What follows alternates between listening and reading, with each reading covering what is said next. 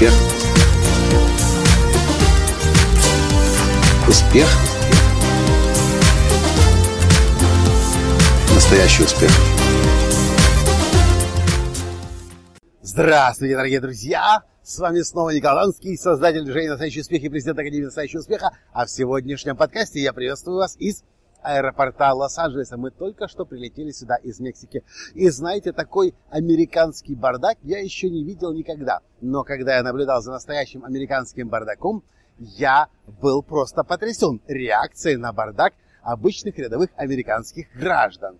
Такого я еще не видел никогда. И я просто обязан вам об этом рассказать, чтобы вы знали и понимали, какой в Америке может быть бардак. Все началось с того, что мы приземлились не в том терминале, в котором должны были быть. Мы прилетели, мы по факту должны оказаться были здесь, в том Брэдли International Airport, в том терминале, куда прилетают э, самолеты со всего мира из-за границы. Мы что, прилетели из Мексики, из-за границы. Но нас пришвартовали в каком-то другом терминале местных, лока, э, местного назначения. Что это значит? Это значит, будем ехать на автобусе. Я не помню ни одного случая, чтобы я в Лос-Анджелесе, в аэропорту, в Лаксе, хоть раз ездил на автобусе. Поэтому нас сначала всех выпустили из самолета, выстроили в долгую шеренгу в этом рукаве, потом по коридору, а потом остановили. И мы стоим со своими торбами, с рюкзаками и ждем. Говорят, автобус скоро будет. Я думаю, блин, я, я, конечно, я нервничал, я злился, я бесился, но я как-то смотрю вокруг. Американцы, блин, так вроде бы как, как каждый день они так ходят. Вроде как это в Северной Корее. Это нормальное явление, значит. Что-то пошло не так, они все стоят, разговаривают друг с другом, делятся впечатлениями, отдых в Мексике, планы на будущее, Дональд Трамп, Клинтон, все дела. И я такой думаю, блин, нифига себе, тут бардачило. Так, ну, сначала, конечно, еще бардак не было видно. 10 минут автобус не подавали. И мы стоим просто как суслики в коридоре, ни влево, направо нельзя. Потом автобус подали. Вы бы видели этот проход. К сожалению, я не записал это видео. Мы, короче, шли по полю, Лос-Анджелес, тут же тысячи этих самолетов. И мы между самолетами вот так вот, а тут еще эти автобусы летают, не автобусы эти, машинки, которые грузы возят. Как прям, как, как, как из фильма «Терминатор». Просто опасность реально, что тебя сейчас снесет, убьет, подобьет, и крылом сорвет, и в турбину засосет. Автобус там, хрен знает где стоит. Мы дошли. Что, уже стемнело, пока мы ходили? Вау. Короче, в автобус мы заходим, стоим, ждем. Ждем, блин, минут 10, минут 15. Я смотрю, как люди не спеша выходят. Я не знаю, их там где-то прощупывали, общупывали, зажимали. Что с ними делать? Не понимаю. Их выдавали как будто бы порциями с самолета. Ну, блин, да сколько можно? Следующий же должен быть еще же один автобус. Хрен там, блин. Всех запихнули в один автобус. Короче, в автобусе мы еще ждали минут 15-20. Но на этом приключения не закончились. Автобус, в конце концов, тронулся. Мы приезжаем, это Том Брэдли. Открывается дверь, и моя жена Таня, одна из первых, естественно, вырывается. Это же наша стратегия, особенно в Америке. Кто быстрее на границе, у того и тапки. Потому что если ты опоздаешь на границу, будешь стоять, блин, как придурок. Час-два иногда бывает. В прошлый раз, три недели назад, мы прилетели сюда, мы два часа простояли в очереди с русским самолетом. Все же с визами, всех надо проверить, просканировать, отпечатки снять. В общем, капец. И дверь открывается, Таня выбегает, еще пару человек выползает. И, блин, давайте выползайте уже, задолбали. Что вы думаете? И тут двери, блин, тупо закрываются. У меня закрываются. Эти двери закрываются. Эти двери. Те двери закрываются. Все двери закрыты в автобусе. Пять человек вышло. Таня такая бежит, я вижу только пятки. Думаю, ты когда-нибудь остановишься, посмотри, где твой муж. Короче, она остановилась метров через 300. Я смотрю, там вдалеке в коридора. Где муж? Где Коля?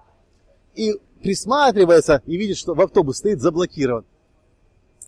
Короче, водитель объяснил через три минуты что, в общем, сбой системы произошел, и поэтому двери автоматически как-то сработали в обратную сторону, закрылись, и нас постепенно начали выпускать через передние двери.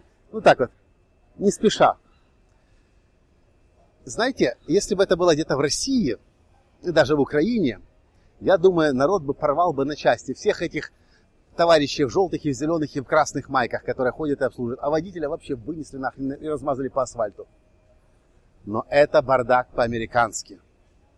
Вот эти все люди, которые стоят здесь, вы посмотрите, хоть одно лицо раздраженное есть, я, кстати, не смотрел. Они, блин, уже час тут выходят со своими американскими паспортами. Они границу проходят за две секунды. Но выходили из самолета, мы уже час выходим. Посмотрите, они улыбаются. Они, блин, радуются. Хоть бы одно недовольное лицо вы этих американцев видели? Я не видел. Блин, я в Америке уже раз сотый, наверное.